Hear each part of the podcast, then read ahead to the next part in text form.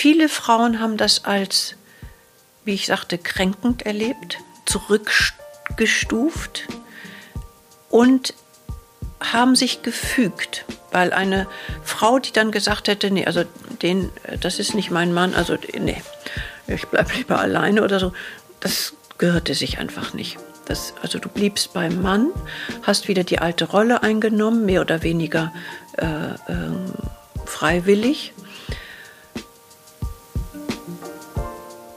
Und dieser Frust, dieser Müttergeneration, den haben wir auch geerbt. Nicht unbedingt deine persönliche Mutter oder Großmutter, aber kollektiv gab es bei den Frauen, die nun merkten, wow, wir, ne, wir können das und so weiter. Wir können vieles, was uns gar nicht zugestanden war. Herzlich willkommen zum Gefühlsecht-Podcast mit Cesar Trautmann, Katinka Magnussen und unserem Gast Katharina Kurfest. Vielen Dank, dass du da bist zum zweiten Mal. Schon vorhin gedacht, du hast dich. Ähm, vielen Dank für deine erste Folge, denn du warst eine unserer ersten Gäste und hast dich da super mutig reingeschmissen ähm, und bist den Weg mit uns gegangen. Mhm. Und ich glaube, einer der Sätze, die du gesagt hast, die am meisten bei mir hängen geblieben sind und die mich eigentlich jeden Tag verfolgen, ist der Satz, es hat immer irgendwas mit dir zu tun alles, was dir im Leben begegnet hat, irgendwas mit dir zu tun. Von daher glaube ich auch nicht, dass es Zufall ist, dass wir heute an einem Tag, an dem ich maximal runter bin, zum Thema Überforderung zusammensitzen. Das war die Frauen und die Überforderung. Und Erschöpfung. Und Erschöpfung, und Erschöpfung weil das haben wir in der ersten Folge nämlich gestriffen und hatten dann so das Gefühl, boah, wir können jetzt eigentlich nochmal von vorne anfangen, weil das ist so ein großes, so ein großes Thema, dem wollen wir gerne noch ein bisschen mehr Raum geben. Ja, und also jetzt ganz vorweg, ich als Mutter habe das ja sowieso nicht und in Corona-Zeiten hat es auch keiner. Also von daher sind wir wahrscheinlich in fünf Minuten fertig. Oder auch nicht. ja. Wir sind eigentlich, äh, glaube ich, nie fertig. Also wenn wir wach bleiben ähm, und die äh, Zeichen aufschnappen oder sogar lesen können, gibt es immer wieder äh, ein etwas, worüber wir nachdenken können, nachspüren. Und ich glaube, das ist äh, Fortschritt oder das ist ein Prozess, das ganze Leben. Insofern sind wir heute äh, ganz gut im Boot, wenn wir, glaube ich, über Frauen und Erschöpfung äh, sprechen. Ähm, und ich danke euch für diese Einladung. Mhm. Also ich glaube, das Thema ist quasi so alt wie die Frauen. Und äh, ich würde gerne am Anfang einmal auch sagen, es betrifft ja nicht nur Frauen. Es betrifft nicht nur die Frauen, weil, das weiß ich aus der intensiven Zeit mit dir, wenn du ein Mutterthema hast, hast du auch ein Vaterthema. Ähm, und wenn wir von Frauen und Überforderungen reden, können wir im nächsten Atemzug von Männern und Überforderungen reden. Also ich fände es schon ganz schön, die heute auch mit reinzunehmen, aber ich finde den Fokus schön auf, ähm, auf die Frauen, weil du ja sehr, sehr viel mit Frauen arbeitest. Ja. Über so viele Jahre. Ja, also ich bin, ich arbeite mehr mit Frauen und ich bin da immer etwas vorsichtig. Ich denke immer, ähm, also, dass ich über äh, Männer und Überforderung spreche, das ist nicht so ganz mein Feld. Mhm. Da würde ich lieber, dass ihr einen mhm. Mann einladet mhm. und der spricht über sich, weil Du ich habe eigentlich keine sprechen. Ahnung, ehrlich, wie Männer ticken. Also wir begegnen uns und dann sind wir doch völlig verschieden. Also das ist ein Thema, äh, was sicher äh, wichtig ist. Aber es ist wie, ähm, wenn ich gleich mal anfangen kann, also mhm. Erschöpfung und Brustkrebs hängt ja äh, sehr eng zusammen. Darüber wollte ich ja auch sprechen. Erschöpfung bedeutet, ähm, also hat verschiedene Ebenen. Mhm warum wir erschöpft sind. Und ich glaube, das äh, betrifft die Männer anders, ihre Erschöpfung. Deshalb kann ich darüber nicht so viel sprechen. Ich würde mir jetzt nicht anmaßen, über ihre Erschöpfung zu sprechen. Gerade über die jungen Männer äh, nicht, aber auch über die Alten in gewisser Weise auch nicht. Also es ist sicherlich eine andere Form. Absolut. Und Brustkrebs kriegen natürlich auch Männer, aber ich glaube nur 4,7 Prozent. Warum? Du sagtest eben, das hängt zusammen. Inwiefern ja. hängt das zusammen? Also wir haben ja in der ersten Folge von dir gehört, dass sich viele Sachen, die wir nicht im Außen, die wir nicht zeigen können, also die irgendwie uns innerlich bewegen, die nicht ja, freigelassen werden, sich körperlich manifestieren. Also können. Können. Ja, wo ich sagte, jede Krankheit oder jedes Wehwehchen kann wirklich ein Zeichen sein, hey, hör mal auf mich. Mhm. Und gerade auf den Körper. Ja, mhm. also gerade wir Frauen sind da, glaube ich, prädestinierter, weil Männer oft so ein Verhältnis zum Körper haben, der funktioniert und wir machen Sport und wir wollen auch nicht zu dick werden und so. Aber das ist mir äh, von meinem Eindruck hier so ein, so, ein, so ein Tool, um gut durchs Leben zu kommen. Mhm. Ja? Und das ist bei uns Frauen ganz anders. Also es sei denn, wir sind sehr getrennt, also der Körper trägt dann den Kopf, dafür ist er da. Mhm. Und ich glaube, vom, vom weiblichen oder vom Frausein her spielt der Körper da eine ganz andere Rolle. Und deshalb, äh, wenn wir jetzt ähm, über Brustkrebs sprechen, und das hat auch mit Erschöpfung zu tun in meinen Augen, dann äh, wissen wir, dass es eben Männer auch betrifft, aber wirklich nur marginal mit 4,7 Prozent oder so. Na gut, die haben ja auch Prostata. Die haben Gerne nämlich, mal. das ist nämlich bei Männern der mhm. Krebs Nummer eins. Mhm. Also es betrifft diese, bei uns sind es die sekundären Keimdrüsen und bei ihnen sind es die primären. Und wieso die Brust? Also ist es die Erschöpfung von auch von dem, ich sag mal, mit der Brust nähren wir ja auch und, und geben, leben. Hat das damit zu tun? Oder? Ja, das ist ein guter Gedanke. Ich glaube ja. Also die Brust heißt ja Mama, daher kommt ja Mama, mhm. wenn wir Mama sagen. Ähm, und die Brust ist äh, ist ja erstmal ein Gewebe, mhm. nicht? Mit, mit Fett und Drüsen. Und wenn du äh, schwanger bist, ein Kind gebierst, dann kommt da meistens Milch raus, also ein Nahrungsmittel sozusagen. Mhm. Und das wird ja engstens mit äh, Muttersein, Frausein verbunden, die Brust. So, und jetzt haben wir ein Phänomen seit den äh, 80er, 70er, 80er Jahren, dass dieser Brustkrebs so wahnsinnig wächst. Also jede achte Frau mhm. mit wachsender Tendenz kriegt Brustkrebs. Die gute Nachricht ist, man stirbt nicht mehr daran unbedingt. Es gibt äh, welche, die äh, sehr gefährlich sind, aber das betrifft oft Frauen, die äh, so mit äh, 30, 40, also noch vor der Menopause, mhm. Krebs bekommen, weil da ist ein anderer Prozess. Und oft hat der Krebs nach äh, der Menopause äh, hormonelle Gründe. Also dann geht ja Östrogen äh, äh, und so weiter, die ganzen Hormone platzieren sich. sich. neu und so weiter, nicht? Und ähm, die Brust ist in der Kunst, in der Literatur, aber auch eben für uns so das, das Mütterliche, das Urweibliche eigentlich, ne? Eigentlich das Urweibliche. Ja, weil, also weil es auch so zu sehen ist. Genau, weil das die Gebärmutter, ja die ist natürlich die Haupt, es ist ja, ja, die Gebärmutter ist, sagt man, äh, ist der Lichtbringer. Das ist das Organ, was wirklich Licht Na gut, das schenkt Leben, das, ähm, das ist, brütet, wow, das, das lässt Leben wachsen. Ähm, und erst wenn das Kind auf der Welt ist, kommt in Anführungszeichen die Brust ins Spiel, ja, ähm, genau. weil sie dann genau. ernährt. Ja, aber wie du sagst, dann wird sie, also sie ist sichtbar. Mhm. Die Gebärmutter, wo alles im Verborgenen mhm. stattfinden soll, was übrigens nicht mehr ist, mhm. weil durch diese ähm, Untersuchung, wenn du schwanger bist, du kannst ja dein Kind äh, alle drei, vier Wochen äh, Ultraschallen und gucken und so weiter. Ich persönlich bin da sehr altmodisch, glaube ich, aber äh, vielleicht hat das auch einen Grund. Äh, es ist eine Störung. Weil man hat festgestellt, vielleicht kennt ihr das von euren ähm, Aufnahmen, dass die Babys, also die Embryonen, reagieren. Einige rollen Klar. sich zur Seite, mhm. rollen sich weg. Mhm. Das heißt, da kommt was an, eindeutig. Früher mhm. hat man zum Beispiel auch gesagt, bei äh, Röntgenstrahlen ist doch prima, wir können die Knochen sehen, wir können alles sehen und so. Und irgendwann äh, wurde leider bemerkt, dass die auch sehr, sehr gefährlich sind, diese Strahlen. Und so äh, habe ich äh, auch kein, äh, kein Mikrowelle und ich halt auch nicht so viel äh, äh, diesen Embryo in diesem Raum, der eigentlich absolut wie so ein Universum ist, ungestört, mhm. ewig zu schallen. Also gut, man hat eine medizinische Pflicht, dass ja, alles gut ist. Das finde ich auch wichtig. Aber diese alle vier Wochen und mal gucken und ich schicke jetzt das Foto dann schön durch Instagram und so, da wird mir ganz anders. Ich weiß, Raum was du meinst. Heilig bleiben, so ungefähr. Ja, finde ich auch richtig und hast ja auch gesagt, es ist auch unsere Medizin kann ja auch was. Das heißt, es ist auch Eben, toll, ja. Dinge dann zu sehen, die vielleicht dann zu ändern sind oder ähm, auf die man sich dann vorbereiten kann. Ich würde aber trotzdem sagen, dass ähm, diese Schalltermine, die wir als Schwangere dann haben, die können ja auch enorme Glücksgefühle aussenden, die dann wiederum auch bei dem Kind ankommen.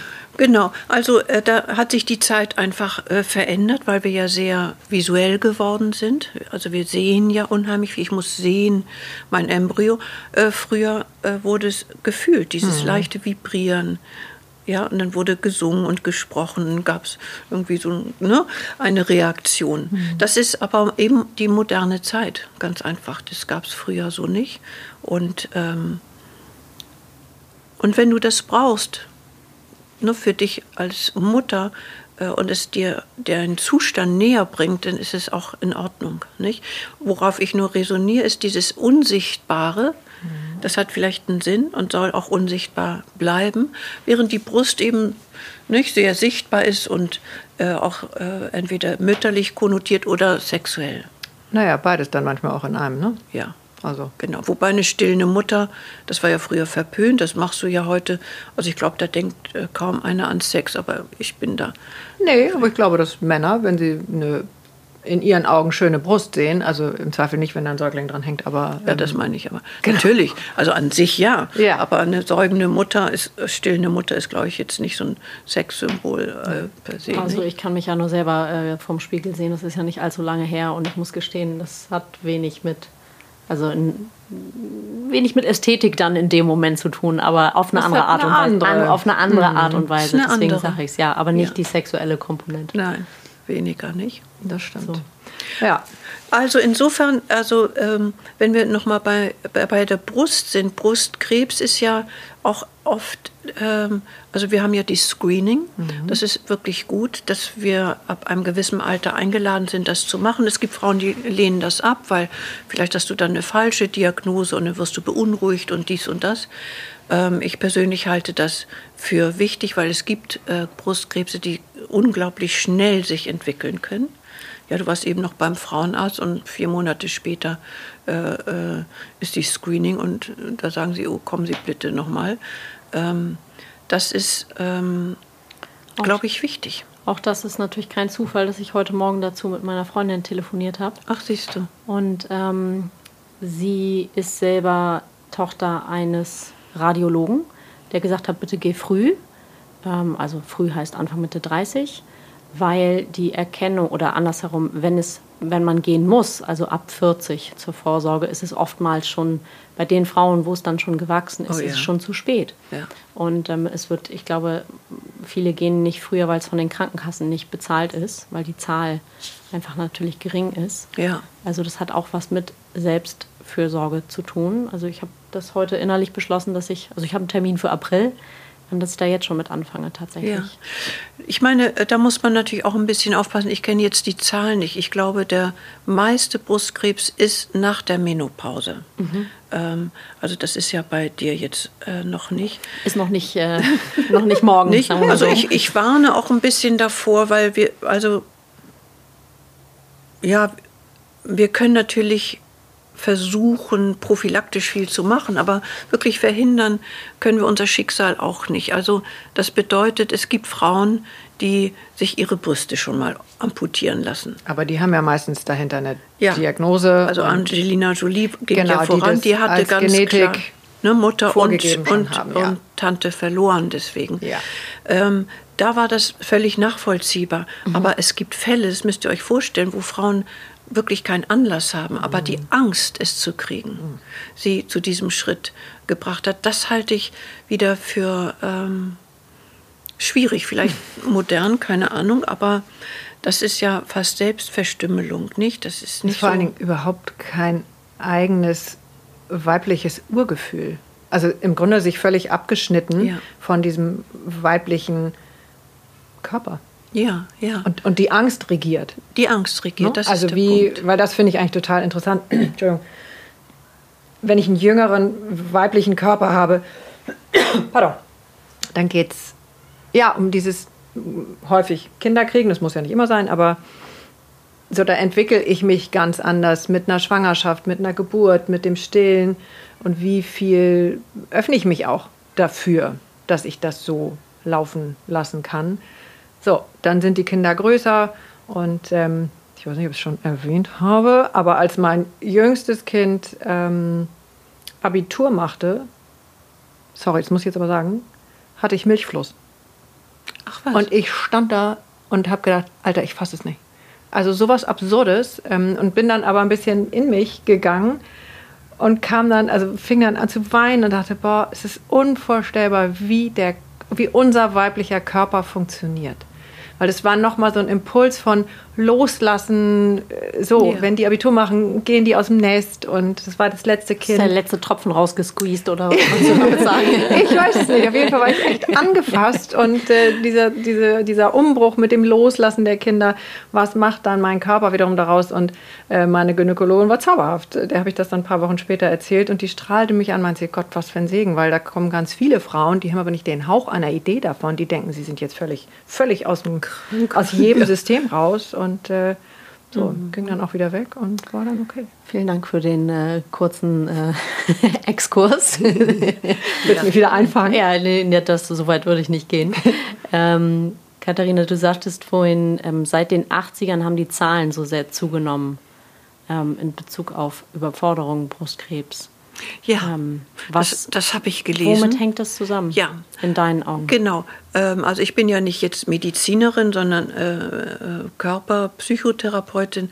Ähm, also wenn du jetzt äh, googelst äh, Brustkrebs, ja, dann gibt es so ein paar ähm, ähm, Aussagen, also die sind dann sehr medizinisch und dann gibt es Chemo und dann gibt es Radiologie und, und over. Und das hat äh, äh, eventuell äh, vererbte Gründe oder es ist eben eine Mutation der Zellen.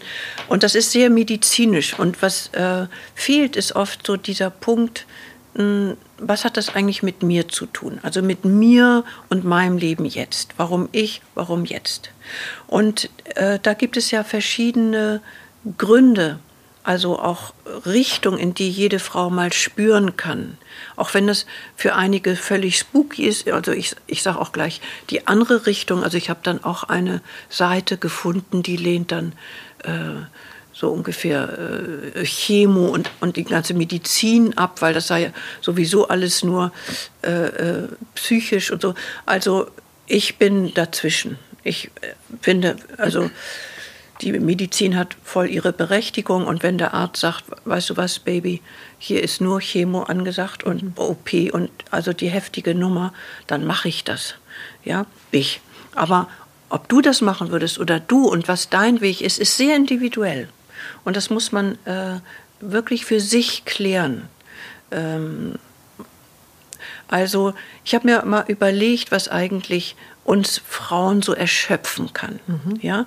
Ähm, 70er, 80er Jahre, was war da? Da haben die äh, Frauen ähm, mehr und mehr so im Sattel gesessen. Ich mach, ich studiere, ich mache eine Ausbildung, ich äh, verdiene mein eigenes Geld, ich äh, heirate nicht gleich, ich habe so viele Freundschaften und Männer, wie ich will und so weiter. Also das war auch eine sehr bewegte Zeit. Ähm, gleichzeitig gab es aber auch ein, eine Überlappung natürlich mit dem alten Frauenbild, was ja über ein, zwei Jahrhunderte oder noch viel länger mhm. ähm, entwickelt worden ist. Und das, das knirschte so ein bisschen im Gebälk. Also es gibt so dieses, zu einer Frau muss ein Mann gehören. Ja? Das ist das alte Frauenbild, was du eben genannt hast. Das ist in gewisser Weise alt, wenn man mal guckt, woher das eigentlich kommt. Weil es ist keine, äh, also es ist eine biologische äh, Geschichte. Ich brauche als Frau einen Mann, um ein Kind zu zeugen und, und damit ich Mutter bin. Aber es ist eigentlich ein gesellschaftliches Phänomen, dass wir diese Ehefamilie machen. Vater, Mutter, Kinder. Ja, in matriarchalen Gesellschaften warst du eine Frau äh, und hattest äh, mehrere Männer, äh, aber du hattest das Sagen und wer der Vater war, ist, war völlig wurscht. Also, ja. Weil es nur um die Fortpflanzung Es ging Erhalt nur um die Kinder und es war klar, die Mutter war im Zentrum. Mhm. Und das hat sich dann äh, im Laufe der Zeit geändert und dann gab es eben ähm, das äh, klare Interesse, sag ich mal, äh, natürlich von Männern zu, und das hat was mit Vererbung zu tun. Also wenn du ein Bauer warst oder, oder adlig und wolltest also weiter vererben, deine Sachen, dann musste, wolltest du, dass es in deiner Familie bleibt, dass du auch wirklich der Vater bist. Das ist zum Beispiel ein Grund, warum es dann hieß, äh, Monogamie ist eine hohe Ethik, äh, ethische Haltung. Das hat das war die Kirche dann ja auch sehr befeuert, ne? Genau, dann mhm. kam auch die Kirche. Äh, mit der Kirche kam dann äh, also die Ehe als Sakrament. Da war klar, äh, die, besonders übrigens für die Frau, du hast einen Mann ja, es war immer ein Gentleman Agreement, also Männer können ruhig ne, woanders noch hingehen und so, aber nicht für die Frau, weil die Gefahr bestand, dass du von einem anderen Mann ein Kind austrägst. Das wollte man verhindern. Und die gesellschaftliche Schande für den eigenen Mann, dass die Frau sich eventuell auch noch woanders umguckt, ist auch nicht gut. Ging gar nicht, mhm. nicht. Und dann kam die Kirche und so weiter. Und das ist äh, also daher kommen wir. Das heißt, in unseren, wenn du so willst, in unseren Erfahrungsgenen gibt es diese tradierte Familienrolle. Ja? Also, wir kümmern uns um die Familie. Die Familie steht und fällt mit der Frau übrigens, nicht mit dem Mann. Der Mann ist der Ernährer, aber eigentlich ist die Frau das Herz äh, des Ganzen und so weiter. Das heißt, die muss natürlich in Schach gehalten werden, dass sie nicht nur ihr wildes äh, Leben aufnimmt, äh, sondern äh, ihre Aufgaben auch ernst nimmt, die ihr auch zugewiesen wurden. Das heißt, die Küche, das Kochen, die Kinder. Äh, Küche, Kinder, genau. Nicht? Da ging es nicht um Selbstverwirklichung in dem Sinne. Das wurde natürlich suggeriert. Wenn du dann deine Wohnung schön machst, dann kannst du dich verwirklichen. Und wenn die Fenster geputzt sind, dann loben dich alle und so weiter. Das ist aber ja im Grunde noch so 50er, 60er, ne? Absolut. Ich weiß nicht, ob ihr das gesehen habt, diese Sendung äh, Kudam 56. Mhm. Das hatte ich, glaube ich, schon erzählt. Du hast das neulich empfohlen. Äh, ich äh, gehe mal nicht zu Arte, Cisa. Du wirst, wirst dich freuen, weil ich ja mal Arte zitiere. Äh, nein, das ist eine Serie Serie, die im ZDF Mediathek zu sehen ist. Kudam 1956, glaube ich. Das heißt einfach Kudam 56 und jetzt genau. Kudam 59. Es ist ein Dreiteiler. 62. Ich kann nicht sehr empfehlen, das abends um neun anzufangen. Das habe ich mhm. nämlich gemacht und ich glaube, ich habe um halb drei den Fernseher dann ausgemacht. ähm, aber es ist ein sehr spannender ja. ähm, Dreiteiler. Da wird dieses, also da ist der Krieg gerade vorbei. Ja, also die, in den Städten gibt es immer noch Trümmer und so. Also Wahnsinn, das glaubt man gar nicht. Ähm, Berlin, in Berlin spielt das ja eben Kudamm. Und da ist eine Mutter, die äh, drei Töchter großzieht und die jetzt irgendwie äh, äh, unter die Haube bringen will. Und diese drei Mädchen. Die Betonung liegt auf irgendwie. Irgendwie. Und das war sehr zeitgemäß. Das mhm. ist, wird sehr, sehr deutlich. Und dann dachte ich, als ich das sah, verdammt, das ist nicht lange her. Ja. Das ist wirklich mhm. nicht lange her. Das heißt, ähm, also mit dem ähm, was so, was so wahnsinnig deutlich wird, entschuldige, dass ja. ich dich unterbreche, wie die drei Kinder kämpfen, Kopf gegen Herz. Also alle drei haben ja einen deutlichen Impuls, wo das Herz hingehört und folgen aber trotzdem, zwei von den drei Töchtern folgen trotzdem den, ich sag mal, gesellschaftlichen, mütterlicherseits auferlegten Strukturen. Genau. Und ähm, werden das tut damit eigentlich. Zu sehen, ja, es hat, ich habe auch Gänsehaut am ganzen Körper, weil das ist ähm, sehr nah dran. Ja. So, und es ist einfach, ähm, ist dramatisch. Ja. Ich finde es dramatisch. Also, ähm, genau, da kommen wir her. Also, eure Mütter mhm. sind in dieser Zeit sozusagen groß geworden und, und Frauen geworden und haben äh, angefangen, Kinder zu kriegen oder etwas später. Aber so, da kommen wir her. Und jetzt gab es diese wilden 68er. Das war ja so die Revolution, wo. Ähm, dieses Frauenbild schlichtweg negiert wurde, auch überhaupt die spießige bürgerliche. So. Ja, und ich, die Antibabypille wurde erfunden. Wollte ich gerade sagen, ja das passte natürlich. Ja. Was ich interessant finde, den Gedanken, ob das wirklich für uns Frauen eine Befreiung war oder für die Männer. Ja. Das ist aber ein weites Feld, das mhm. machen wir nächstes Mal. Aber das finde ich sehr interessant. ne? Ähm, darüber wirklich nachzudenken, ob diese freie Sexualität wirklich uns und unserer ganz eigenen weiblichen Sexualität näher gebracht hat. Oder ob wir eigentlich die Sexualität der Männer übernommen haben und das war dann unsere, nämlich Poppen mit wem ich will. Auch wenn es sich komisch angefühlt hat, bestimmt und teilweise, ähm, da war auch dieser Satz, äh, wer einmal mit demselben pennt, der gehört zum äh, Establishment. Mhm. Und ähm, Sexualität von Frauen ist eine völlig andere als von Männern. Mhm. Ja, also das ist eine hormonelle Geschichte, aber eben auch, dass wir uns auf eine bestimmte Weise ähm, öffnen. Ja, also man kommt ja in uns rein und geht dann wieder mhm. und in uns beginnt dann das Neue, wenn wir so wollen.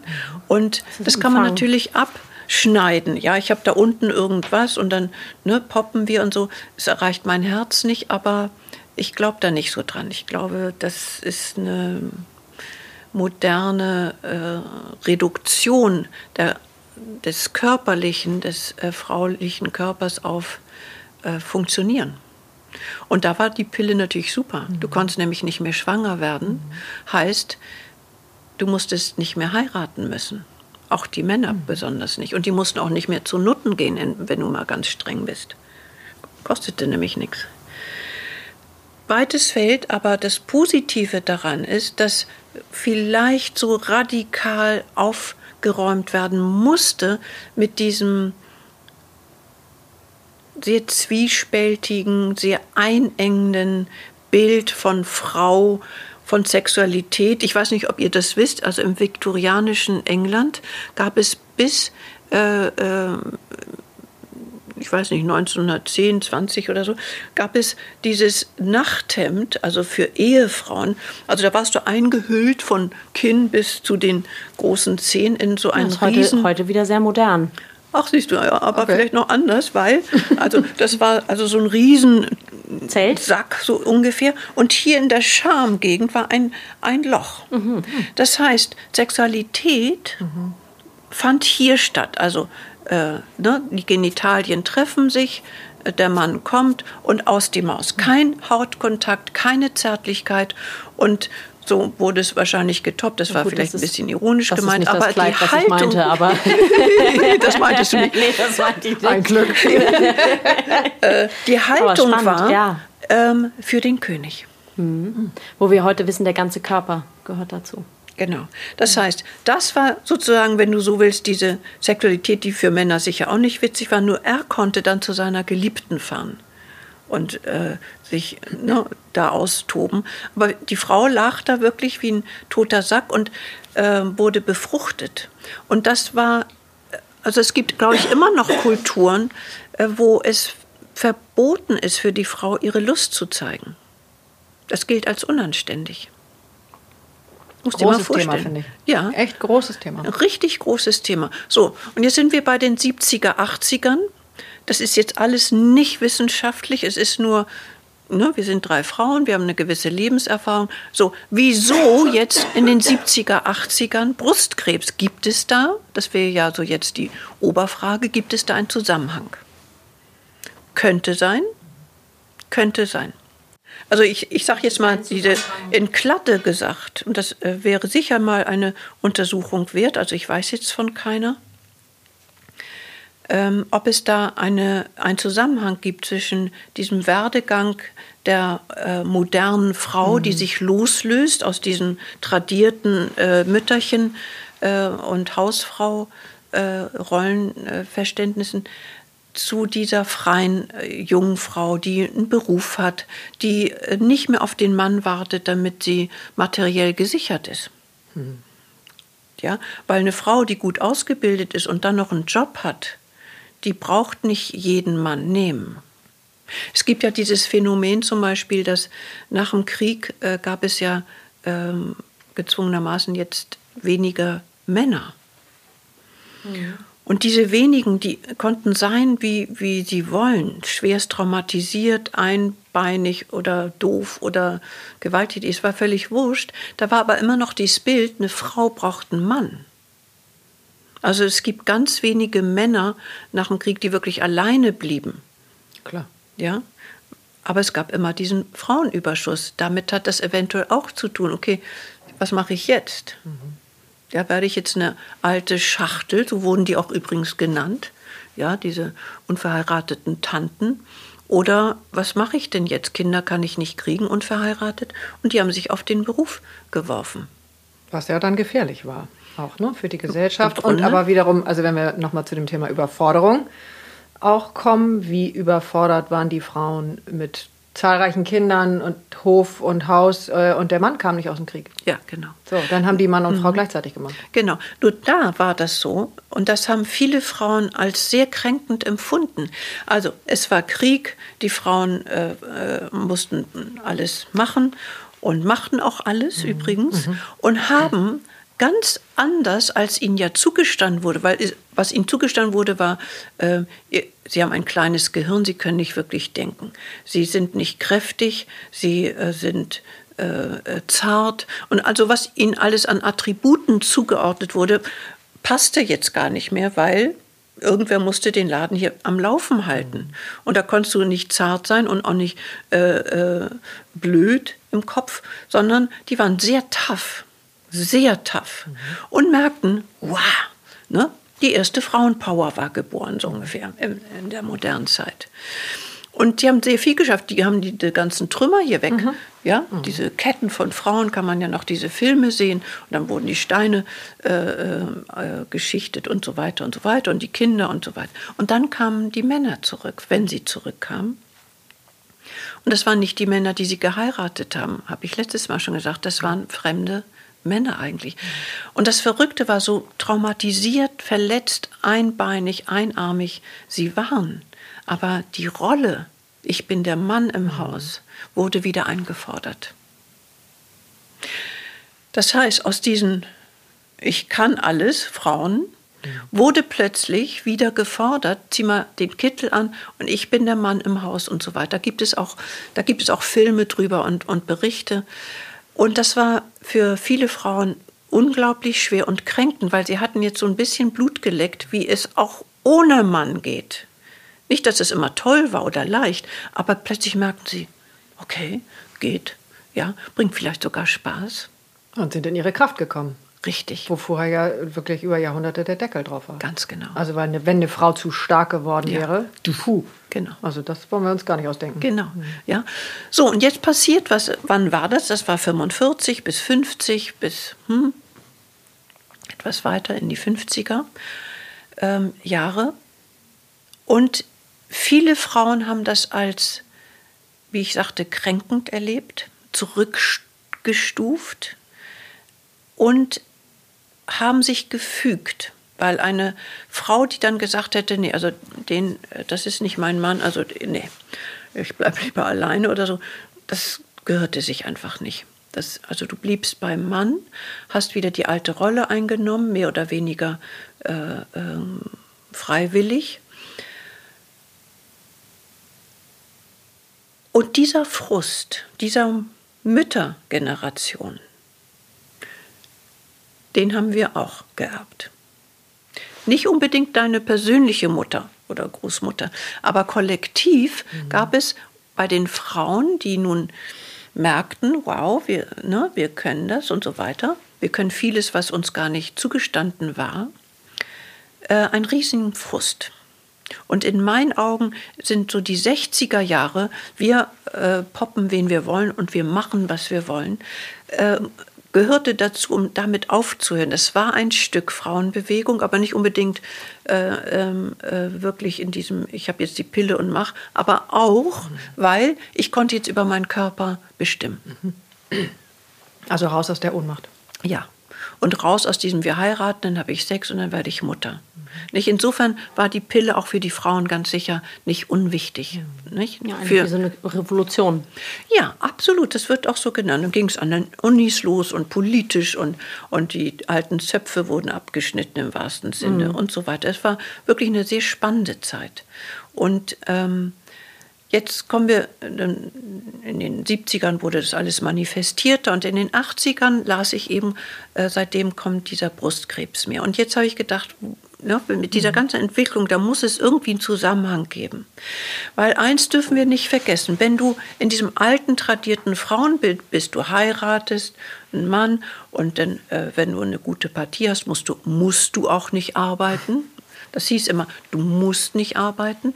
Ähm, dein Mann musste es dir übrigens erlauben, bis in die 70er mhm. Jahre, mhm. bis in die 70er Jahre musstest du von deinem Mann die Unterschrift haben, dass du einen Job haben darfst. Das musst du dir vorstellen.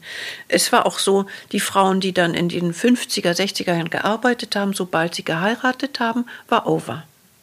Ja. Es sei denn, du warst Putzfrau oder in diesem Dienst. Äh, äh, Dienstleistungsmodus, aber eine gebildete Frau aus gutem Hause, ähm, du musst nicht arbeiten, die durfte nicht arbeiten. Nicht? Sondern sie sollte den Haushalt führen und sorgen, dass der Mann äh, ähm, sozusagen gut dasteht.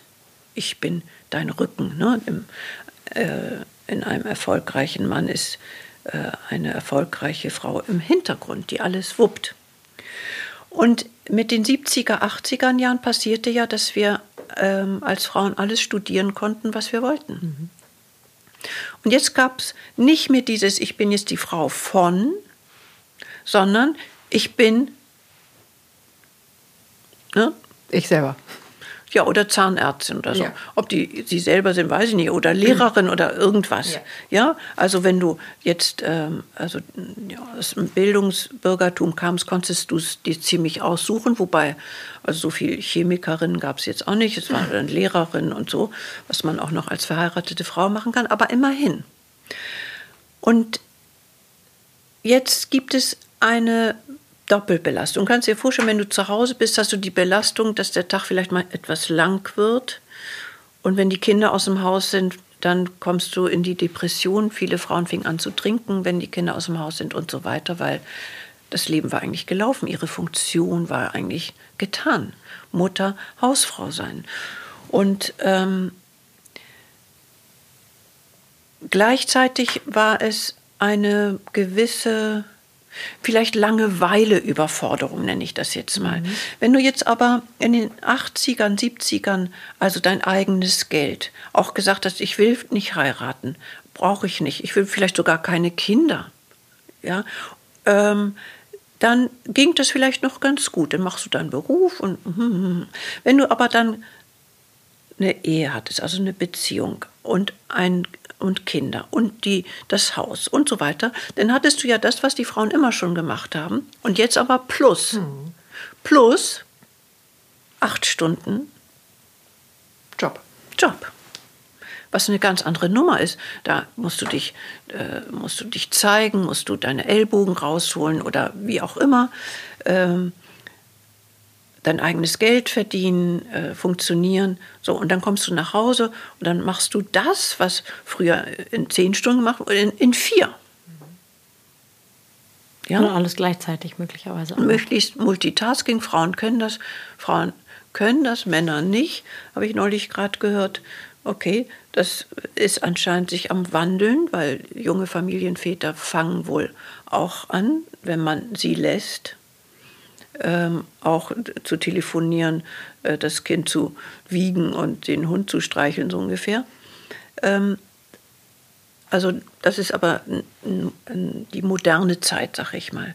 Nur was, glaube ich, in den 70er, 80ern passiert ist und eventuell zu dieser wirklichen Erschöpfung geführt hat, ist, ähm, dass beide Bereiche, also sowohl dieses männlich Arbeiten und das weiblich Haushalt, Familie, dass das zusammenkam in dir als Frau.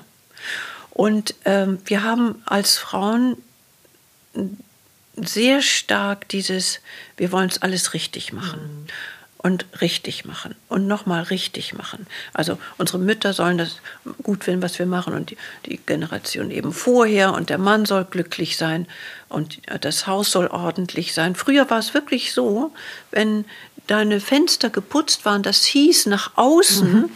dass du eine gute Hausfrau bist, dass deine Ehe in Ordnung ist, dass du deine Rolle einhältst. Dass du alles gut hinkriegst. Es ist zu sehen. Was dir mhm. gesagt wird, was du zu tun hast. Auch an der Stelle, niemand läuft an meinen Scheiben vorbei. genau. Nicht? Und sonst bist du äh, eine Lotterfrau, so ungefähr. Mhm. Nicht?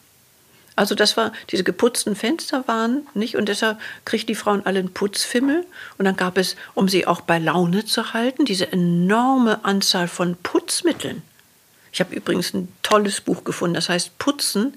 Das ist so ein, äh, eigentlich wie, ein, äh, wie so ein Kunstbuch. Das wollte ich eigentlich mitbringen, äh, habe ich jetzt äh, nicht. Also ähm, so ein großes Buch Putzen. Es war ein Kunstprojekt äh, äh, und dann siehst du Fotos, wie sie so im Smoking putzen und so weiter. Und der Text dazu ist sehr intelligent. Das wäre auch noch mal übrigens.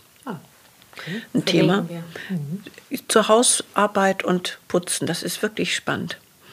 Ähm, so, und so könnte ich jetzt erklären, dass äh, so ab den 80ern der Körper der Frau sich in gewisser Weise ein Ventil gesucht hat. Weil was ist Krebs? Krebs ist eine Mutation von Zellen, ja, die wachsen einfach drauf los ähm, und bleiben auch lange unerkannt übrigens. Die tun nicht weh, die sind nur raumgreifend. Äh, Einige äh, überlegen sich auch, ich bleibe so, denn die schlafen so ein bisschen ein, so schlafende Krebszellen. Ähm, wichtig ist, dass sie etwas nicht tun, was die gesunden Zellen machen. Die wissen nicht, wann sie aufhören sollen zu wachsen. Mhm. Die anderen wissen irgendwann, jetzt ist gut, gut, ja, sonst wird der Finger drei Meter lang. Nee, wir wissen also, da ist jetzt Schluss äh, nach sieben Zentimetern. Das haben Krebszellen nicht. Das heißt, das sind Energiefresser. Nampf, Nampf, Nampf, Wachs, Wachs, Wachs. Mhm. Also irgendwie ein unkontrolliertes Wachstum. Ja. So, das kann sein, dass sie so unter sich bleiben. Mhm. Gefährlich werden sie, wenn sie dann eigene äh, Autobahnen schaffen, also mhm. äh, Blutbahn, Adern und so weiter. Dann können sie sich äh, ausweiten und dann in die äh, gesunde, äh, gesunden Organe gehen und so weiter. So, jetzt nehmen wir mal diese, diesen Krebs einfach als Energieform. Ja, äh, der hat keinen Stopp, der wächst einfach, ist so. Wenn wir das einfach nur mal als Energie nehmen und Brustkrebs jetzt auch nehmen, was mit der Frau zu tun hat, mhm. ähm, könnte man vielleicht auf solche Gedanken kommen, welche Energie macht sich denn da breit? Mhm. Und da gibt es durchaus Untersuchungen, dass Erschöpfung und Brustkrebs sehr eng zusammenhängen. Mhm. Ich kann nicht mehr, aber ich muss. Ich habe ein Bild von dem, was ich machen muss, aber eigentlich ist es mir zu viel. Ja. Und viele Frauen merken das nicht. Das ist der Punkt. Viele Frauen merken es nicht, weil wenn viele Frauen das merken würden, dass irgendwie, wo, ja, dieses, wo bleibe ich jetzt hier eigentlich, ähm, dann würden sie vielleicht auf die Idee kommen, sich mal äh, eine Auszeit zu nehmen oder zu sagen, so Jungs, ihr müsst jetzt auch mal mit abwaschen oder irgendwie einen Modus zu finden. Krebs kommt ganz heimlich angeschlichen. Ja? Und wenn er entdeckt wird, ist er schon ne, ziemlich da. Kann sein. Kann auch. Deshalb sage ich, geht zum Screening, weil da, ne, auch wenn das dann ähm, nichts ist, aber irgendwie weiß man dann ein bisschen besser. Also nochmal zur Erschöpfung. Das heißt, ähm, wenn es eine Affinität gibt, ich bin erschöpft und mein Körper entwickelt eine Krankheit, die wirklich bedrohlich ist, weil das ist Krebs, dann spätestens wäre ja die Zeit, dass eine Frau sagt, hm, was mache ich hier eigentlich? Wieso ich? Wieso jetzt? Und ähm, Erschöpfung hat ja mehrere, ähm, mehrere Zeichen. Also es kann, ich hatte mir das hier mal aufgeschrieben, weil das ist so ein, übrigens ein ganz, äh, äh, es gibt sogar einen Begriff dafür, das fand ich ganz äh, interessant. Und zwar äh, von einer Amerikanerin, Rushing Woman Syndrome. Ah. Mhm von einer Dr. Libby Weaver. Und dieses Rushing Woman Syndrome ist immer unter Druck sein. Daher kommt das Erschöpfung. Also ich schöpfe und schöpfe und irgendwann ist der Brunnen leer. Äh, dieses immer unter Druck sein heißt eigentlich dieses abgrundtief müde sein und gleichzeitig aufgedreht. Ich weiß nicht, ob ihr das mhm. kennt. Also eigentlich kann man nicht mehr, aber irgendwie kommen dann so Ressourcen und also es geht weiter es geht weiter, es geht weiter. Und ähm, sie sagt, es ist aufgrund dieses Spagats, was wir haben zwischen Familie, äh, Haushalt, äh, Beruf und modernerweise auch noch Beziehungsgestaltung. Früher war klar, wir heiraten einen Mann, du machst Haushalt, er verdient Geld aus die Maus. Da war nicht abends, sag mal, wo stehen wir jetzt und geht's uns noch gut und liebst du mich und so. Das ist völlig modern. Das ist wirklich modern. Übrigens seit den 70er, 80ern. Und du meinst, es ist Fluch und Segen gleichermaßen? Wie bitte? Du meinst, es ist Fluch und Segen gleichermaßen? Es ist gut so, mhm. aber gleichzeitig ist es eine Aufgabe, mhm. weil wenigstens in meiner Praxis ist, ist es so, dass da viel mehr Frauen sitzen, die sagen, also mit meiner Beziehung, also irgendwie bin ich nicht zufrieden und dies und das, ja. Äh, und ich habe es meinem Mann gesagt, sagt er, wieso ist doch alles gut, ja. Also für viele Männer ist alles gut und die Frauen drehen am Rad. Das ist relativ äh, äh, modern, dass es so öffentlich wird. Ich glaube, die haben früher auch am Rad gedreht, die Frauen, haben das aber eben mit sich abgemacht. Oder es war einfach so. Ja, weil es ja für alle so war. Es war einfach so. Ja, da wurde nicht viel gefühlt und, und so. Ähm und natürlich mit Erschöpfung kommt einher diese Stress haben. Ne? Stress ist ja eine nervale Geschichte. Also der Sympathikus, der, der, äh, das autonome Nervensystem, das äh, ist so dieser aktive Teil, ich schaffe es, ich schaffe es, ich schaffe es. Und der Parasympathikus sagt, jetzt komm mal runter und jetzt Füße hoch. So, normalerweise ist das in, in Balance. Wenn es jetzt aber nicht mehr in Balance ist, und das ist schwierig, wenn du so viele Aufgaben hast, die du auch noch prima machen willst, dann äh, wird gibt es eine Dissonanz. Und dann gibt es diesen äh, Sympathikus und dann gibt es dieses Überdrehtsein, nicht schlafen können. Zum Beispiel ist, ist ein ganz wichtiges ähm, ähm, was wir auch kennen, dieses nicht schlafen können, weil oder nur drei Stunden und dann kommt wieder irgendein Gedanke und so weiter. Also das ist äh, eine nicht äh, wenig ernstzunehmende Geschichte, diese Schlaflosigkeit, weil viele sagen, komm, dann nehme ich Baldrian und dann ist mal wieder gut oder so oder in den Ferien ruhe ich mich dann mal aus. Das ist schon mal so ein Zeichen, beobachten, also nicht hysterisch werden, aber hallo. Dann gibt es ähm, bei einigen zunehmend ähm, so Angst- und Panikattacken, also Angst vor, ja, es könnte was passieren oder das Geld reicht nicht oder ja, also nicht, es, du hast nicht mehr diesen Boden in dir, dieses Vertrauen, es ist alles gut, ja, so, also ich mache genug und so. Aber ist das zum Beispiel die Kehrseite von dem, dass es vielleicht mal so ein Urvertrauen gibt, dass ich versorgt werde als Frau von einem Mann, weil die Regeln so waren. Ähm, das geht natürlich flöten damit. Ja. Wenn ich sage, weißt du was, ich mache sowieso alles alleine. Mhm. Äh, und ich kann das auch mhm. alles alleine. Mhm. Ähm, aber ich, also gefühlt kommt dann eben immer wieder auch dieser archaische Frauenteil zurück, der sich Zeit. nicht erlaubt, auch erschöpft zu sein. Ganz genau. Ja, weil wir müssen irgendwie funktionieren. Mhm. Und das Weibliche ist, ich sage das jetzt mal, ich weiß, dass das immer etwas schwierig ist mit männlich-weiblich und so weiter, aber das weibliche Prinzip, auch vom körperlichen her, ist dieses äh, Zeit haben. Ja, also dies ein bisschen mehr ändern, einfach mal hinsetzen und nichts tun müssen. Jetzt würden vielleicht viele Männer sagen, oh, das will ich auch. Das ist aber nicht das männliche Prinzip, auch in uns Frauen nicht. Das männliche Prinzip will ne, tun, will fokussiert was schaffen und so weiter. Und Wobei so wir ja beide beides haben. Wir haben beide beides, aber ich hoffe, dass wir Frauen etwas mehr das Weibliche haben und umgekehrt ist meistens auch so, ist nicht immer so, mhm. aber normalerweise ist das so. Ähm, also werden wir dem gerecht, dieses ähm, Zeit nehmen. Und wenn ich Frauen frage, nimmst du dir Zeit für dich, höre ich oft, ja, also äh, ich lese dann die Zeitung und dann telefoniere ich mit meiner Mutter und so weiter. Und dann äh, ist das Zeit für dich. Du liest Zeitung, du telefonierst mit deiner Mutter. Das ist nicht Zeit für dich. Mhm. Und viele wissen gar nicht, was das ist. Das habe ich festgestellt. Das ist auch interessant. Nicht, da müssten wir gleich nochmal kommen. Ich will nur ein paar Sachen sagen. Ähm, übrigens, Herzrasen gehört auch dazu. Das gibt es bei einigen Frauen. Die gehen dann zum Arzt und dann sagt sie, alles in Ordnung. Aber diese Panik, Angst geht dann sozusagen in diese Enge und das Herz fängt so an zu äh, ähm, rasen. Das, das ist übrigens auch ein Zeichen. Und da gibt es dann dieses Yoga ist zum Beispiel Zeit für mich. Ja?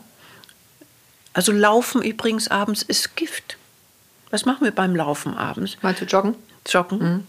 Ja, wir machen noch mehr Testosteron ja, und wundern uns, dass wir nicht schlafen können. Also abends ist zur Ruhe kommen, ist Yoga, ist Om machen oder ne, irgendwie sowas. Das ist auch wichtig, damit diese, dieser Parasympathikus wirklich mal zum Zuge kommt. Das, das ist Zeit für mich.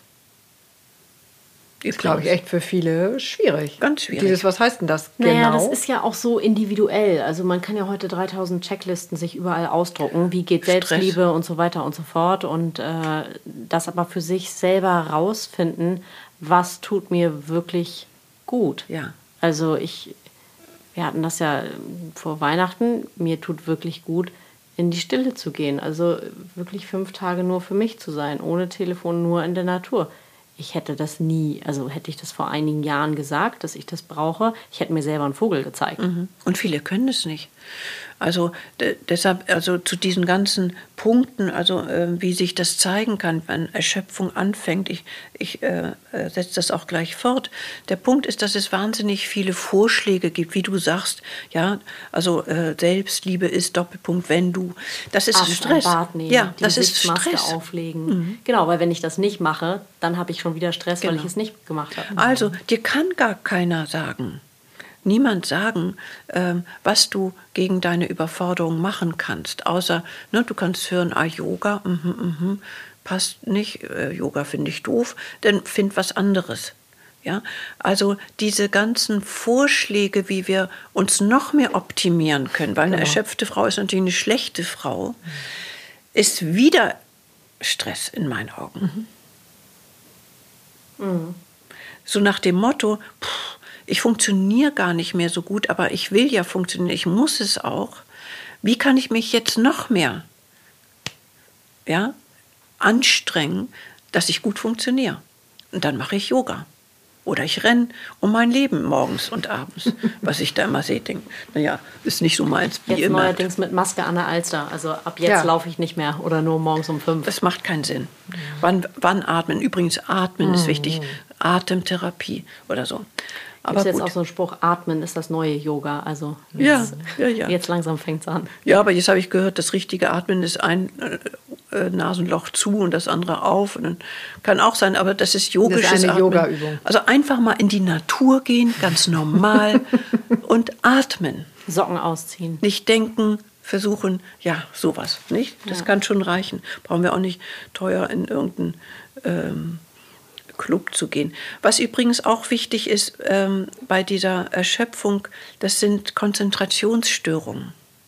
Ja, der Kopf ist einfach wie so ein Motor so voll, dass einfach ab und zu so ein Ventil aufgeht, brrt, dann fehlt einfach die Hälfte. Wir vergessen mehr.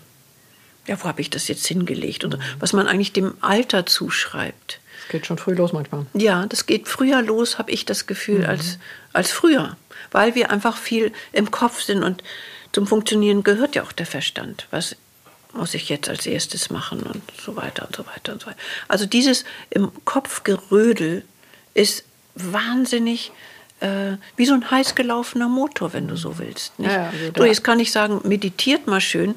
So, aber wie geht das? Also muss man ne, auch gucken, was bedeutet dann Meditieren für mich? Wie kann ich meinen Kopf so ein bisschen ausschalten? Und dann kommen wir natürlich wieder zum Körper. Mhm. Äh, was auch wichtig ist, und da muss man ein bisschen aus, äh, aufpassen, das ist dieses Niedergeschlagensein. Also so, ich bin so depressiv. Das ist ja so ein Wort. Aber wirkliche Depressionen sind echt eine Krankheit. Also, wenn ich niedergeschlagen bin, erschöpft, dann ist manchmal eine Auszeit gut. Vielleicht kann ich eine Kur machen, vielleicht kann ich äh, jemanden um Hilfe mehr fragen oder oder. Ähm, eine wirkliche Depression gehört wirklich zum Arzt. Mhm. Nicht? Also, ähm, weil das eine schwere Erkrankung sein kann. Ähm, wenn wir sagen, okay, Depression entsteht dann, wenn ich mein, also viele von meinen Gefühlen, weil wenn ich funktioniere, kann ich nicht so viel fühlen in dem Sinne, keine Zeit eben. Ähm, wenn ich viel davon runterdrücke, runterpresse, also depressere gibt es nicht als lateinisches Wort, aber um das mal so deutlich zu machen, gehe ich in die Depression. Ich presse die Gefühle von Unwohlsein, von leckt mich alle am Arm wirklich oder Wut oder äh, ich mag nicht oder ich will nicht oder so, wird alles runtergedrückt, weil es passt nicht in das Funktionieren. Und das kann ziemlich chronisch werden. Könnt ihr euch vorstellen, wenn du jeden Tag schon äh, so dir verbietest zu fühlen, was du eigentlich fühlst, brauchst du ja immer mehr Energie, um das runterzudrücken. Mhm. Führt auch zur Erschöpfung, ganz klar. Nicht? Das Gegenbild wäre, wenn du das zulässt, was du da an Gefühlen äh, runterdrückst, es zulässt, zum Beispiel in einer Therapie oder bei einem Seelsorger, wenn der gut ist oder so, ja. Könnte ein oder dein Tsunami sein. Ja, äh, das, davor haben viele Angst. Das ist aber meistens nicht so. Es kommt langsam wie so, ein, wie so im Moor, so hochgeblubbert. Mhm. So, ja. Und plötzlich merkst du, ah, neben dem Kopf gibt es ja noch Gefühle. Und was passiert? Der Kopf wird in gewisser Weise, also erstmal geht er natürlich ins, äh, in, in die Panik so ungefähr, weil er kennt sich mit Gefühlen nicht aus. Die kommen dann und er uh, wieder ein Problem. Ja? Aber wenn wir damit lernen, umzugehen und sie wertzuschätzen und so weiter, kann der Kopf teilweise sich so ein bisschen zurücklegen und sagen, okay Körper, mach du mal. Wir wollen also in der Körpertherapie eigentlich, dass die beiden Freunde werden, wenn man so will. Was übrigens auch wichtig ist, ähm, ist diese, diese Wutausbrüche. Ja? Also wir wissen ja alle, wie wir Kinder erziehen und immer, wir setzen uns hin und reden vernünftig und so und plötzlich fliegen die Tassen, weil du echt außer dir bist und richtig sauer oder du brüllst deinen Mann an oder deine Freundin oder, oder schlimmer dich selbst. Ja, Autoaggression ähm, das ist auch wirklich auf Erschöpfung zurückzuführen. Dann bricht der Damm. Das muss auch immer so ein Zeichen sein. Nicht mal. Ich rede jetzt nicht über diese äh, ähm, äh, Sachen, über mal passiert das. Aber wenn du findest, das läuft gehäuft, dass du nicht so bist, wie du eigentlich sein willst, mhm ne, dann merkst du schon, ist einfach, wie ich will, falsch. Vielleicht sollte ich mal gucken, wie ich wirklich bin, hm. weil das, dann muss ich mich mit den Gefühlen auseinandersetzen, die da hochkommen. Aber dafür brauche ich Zeit. Mhm. Was auch, äh, dann kann man natürlich sich ins warme Bad setzen und Massagen und so weiter. Alles, was runterkommt und den Parasympathikus aktiviert, ist immer gut. Das ist aber nur, ähm, ich sag mal, kann helfen, aber nicht, wenn du dann immer weitermachst. Ja? Mit deinem Stress, Überforderung und deinem Programm. Das sind so Momente von, okay, heute ist mein Badabend, ja, mit Kerze und, und so. Nichts, kein Buch, kein Podcast, nichts. Was? Einfach nichts. Weil Podcast geht auch im Kopf. Also ja. liegt dein Körper da im Bad, ja, aber dein Kopf muss ja zuhören. Mhm. Mir geht es gerade, muss ich gestehen, sehr ins Gefühl. Also ich, ähm, ich finde es extrem, über das Thema Erschöpfung zu sprechen. Ich spüre die Erschöpfung in jeder Pore in meinem Körper. Guck mal. Das Gefühl. Da müssen wir auch hingucken. Ja. Ne? Da komme ich nämlich gleich zu. Übrigens noch zwei Sachen. Ständige Erkältung. Ähm, sind auch so ein Zeichen, weil Stress drückt die Immunabwehr runter. Mhm. Ja, also dann haben wir immer irgendwas. Auch dauernd die Schnauze voll. Ja, genau. Und ähm, Kaffee macht übrigens dieses Adrenalinzufuhr an die Nieren und dann geht der Motor noch mehr an. Ne? Also wenn du sagst, äh, ich wach auf, nur wenn ich einen Kaffee äh, morgens kriege, okay, aber äh, guck mal, das ist dann eine schöne Übung, mal eine Woche ohne, mal gucken, was passiert. Ja? Weil eigentlich ist das gedopt in gewisser Weise. So, du sagtest jetzt, die Erschöpfung hängt dir bis zu den, der Nasenspitze. Ne? Und jetzt gibt es natürlich Punkte, ähm, wie mache ich das? Ganz persönlich. Genau. Nicht? Und da gilt es, sich wirklich Zeit zu nehmen, auch, auch mit jemandem Zeit zu nehmen, der das kennt, äh, zum Heilpraktiker zu gehen. Die Ärzte können oft da nicht so wahnsinnig helfen, weil das nicht ihr Job ist. Ähm, aber wirklich sich Zeit zu nehmen, zu sagen, Mensch, was ist das eigentlich, was aus diesem Fass immer rausläuft, wie so ein, ja, wie so ein Leck. Mhm. Was ist das? Und dann sind wir natürlich bei Selbstannahmen. Ich muss so und so sein, damit ich will es besser oder anders oder gleich machen wie meine Mama. Mhm. Wie bitte? Glaubenssätzen, also einfach. Glaubenssätze, ja. Also Vorbilder, mhm. die, das sind oft Mütter. Jetzt aber sind wir wieder bei dem Thema von 1950 und den Müttern, die wir vorher hatten. Also genau. jetzt nicht die hatten ganz andere Aufgaben, ganz andere mhm. Rollenbilder. Es ist eine andere Generation schlichtweg. Wir können auch unseren Töchtern nicht sagen, wie, wie das jetzt läuft. Für die, unseren Söhnen auch nicht, weil die haben einen ganz anderen Job als wir mhm. von der Generation her. Nicht? Also dieses wirklich ähm, gucken, was wäre eigentlich, wenn ich dem auf den Grund kommen würde, was mich so erschöpft. Also nochmal, das sind Annahmen über mich, von mir selbst, angelernt, abgeguckt, aber ist auch nicht meins übrigens. Und es anders machen als Mama ist dieselbe Medaille, nur umgedreht. Das ist auch nicht meins. Ja? Also das ist ein, ein ganz wichtiger Punkt. Das heißt, da lohnt es sich wirklich mal, äh, die Büchse der Pandora mal aufzumachen. Ne? Ja, und äh, du sagst, äh, die Büchse der Pandora ist ein ganz schönes Bild, weil da drin geht. Das ne? ist dann Party. Mhm. Ja, dann geht, dann kommt das, also es geht eigentlich, deshalb bin ich so ein bisschen kritisch, wenn man diese Listen sieht, wie Frauen sich wieder pushen können. Das ist äh, in gewisser Weise ja, aber die Lösung ist natürlich in dir. Man hält so ein bisschen den Deckel drauf, ne? also drückt den wieder runter und lässt das eigentlich ja, nicht zu, was da bist du entspannt ist. und, und schläfst. ist die Frage, ob das jetzt in, ähm, wir haben zwar schon die Stunde gesprengt, Gottes Willen. Ähm, trotzdem ist das natürlich gerade, also wer jetzt noch, liegt mir noch so ein bisschen oben auf, weil die Phase oder die Zeit, in der wir jetzt gerade leben mit Corona, ist ja natürlich nochmal maximal Erschöpfung auf allen Seiten. Absolut. Aber jetzt, es ist die Frage, woher kommt die? Mhm. Fühlen wir die jetzt erst? Mhm. Das ist individuell verschieden. Habe ich jetzt so lange mal locht und funktioniert und gemacht und das Außen gestaltet und, und, und, dass ich gar nicht gemerkt habe, wie erschöpft ich bin. Und jetzt fällt plötzlich ganz viel weg im Außen und es kommt dieses. Na gut, und ich finde es nochmal besonders die äh, ja, die in den Familien leben, deren, wie viele Kinder auch immer, zu Hause sind. Statt in der Schule und, und noch mit Homeoffice. Freunden äh, und Homeoffice on top. Ja, das ist jetzt das, was wir vorhin geschildert haben. Was jetzt passiert ist, ist alles auch noch in einem Raum so ungefähr. Ja. Ja, weil natürlich kannst du zwei Kinder haben, wenn du sie morgens um acht irgendwo abgibst und um fünf wieder abholst. Wunderbar.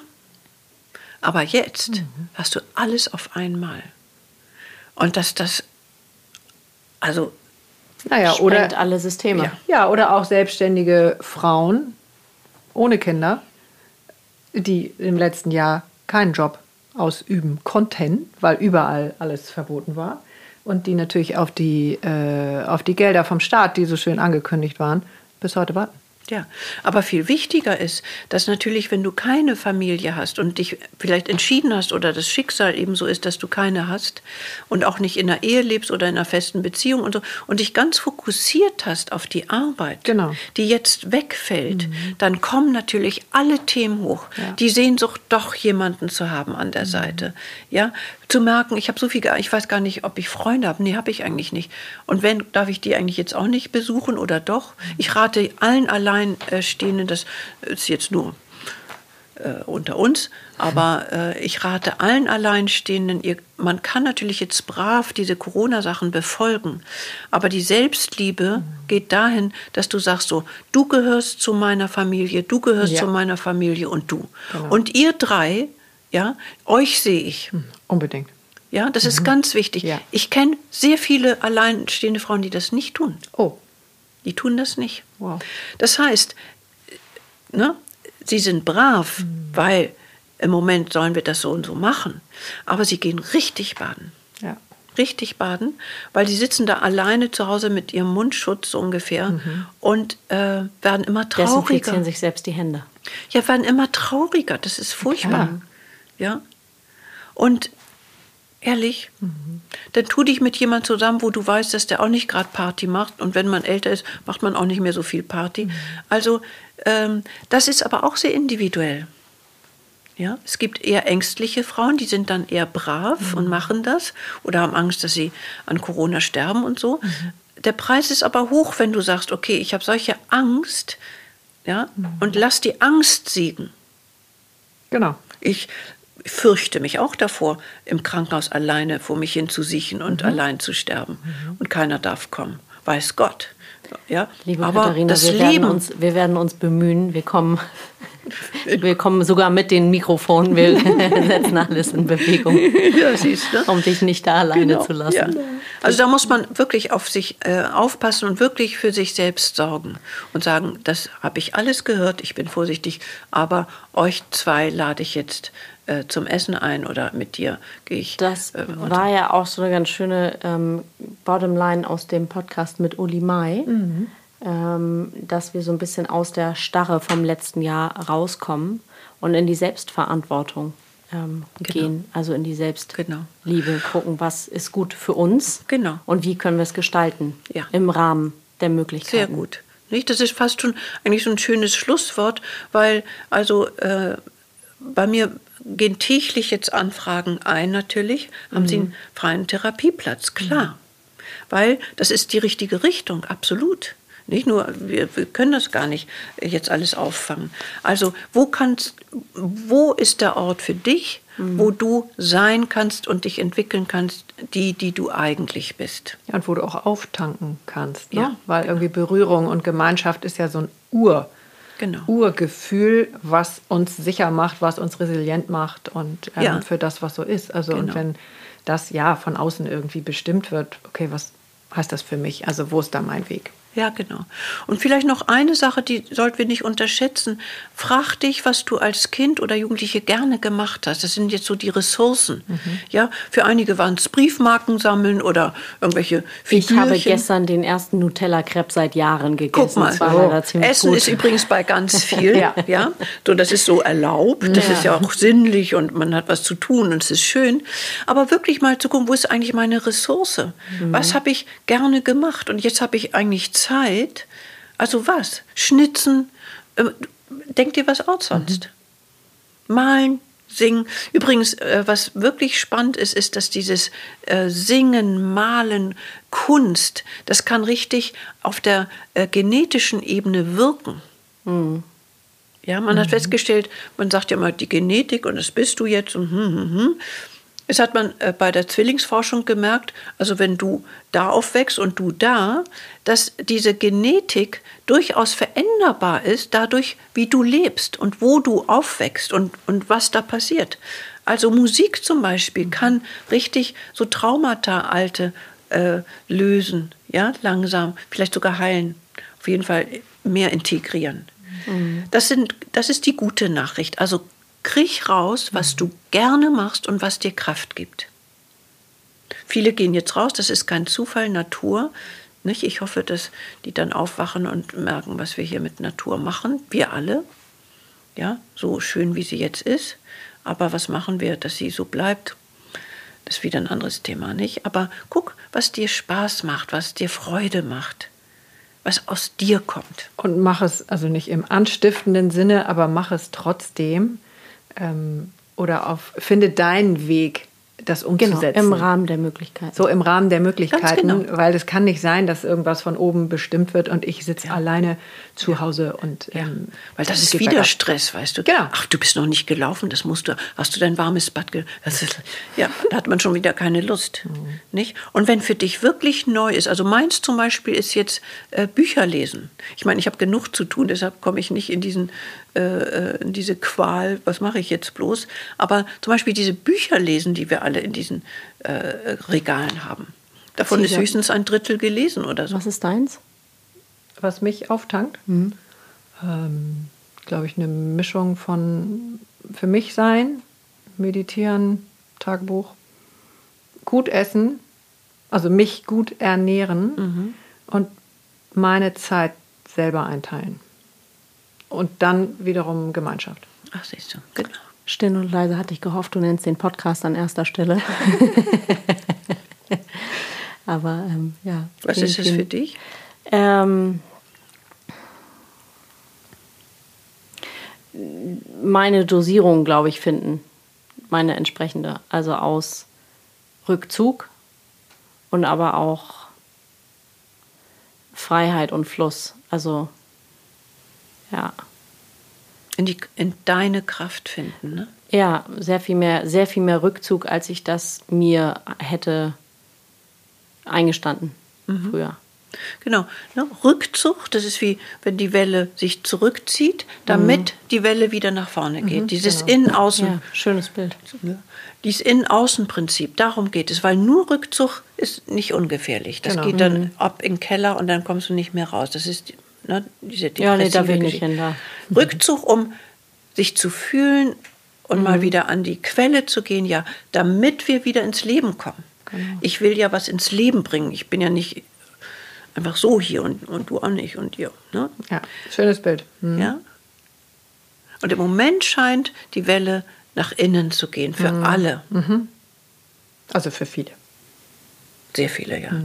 Und da im Grunde, aber dann, wenn es so ist, da das, das Gute daran nutzen, also was will hochkommen, Ja. was will gesehen werden. Und sich Hilfe holen. sich Hilfe holen, ähm, um dann eben die, die eigene passende Dosierung zu kriegen von Rückzug, um dann in dieser Wellenbewegung Genau. wieder in die Kraft und Wieder ins Leben zu kommen. Dich in, in die Welt bringen. Und das muss ja nicht ein Therapeut sein. Also wenn du in einer guten Beziehung bist, äh, die wach ist, gute Gespräche. Hm. Ja, auch mit Freundinnen ähm, oder Partnerin oder Partner oder so. Ja, Sehr schön. Vielen Dank, Katharina. Kofels, dass du da warst. Was geben, was geben wir ins Feuer?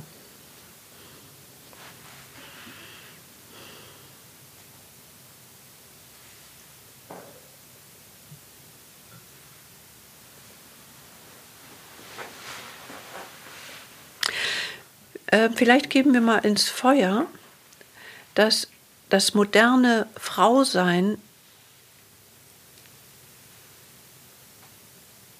so ein Job ist mit ganz vielen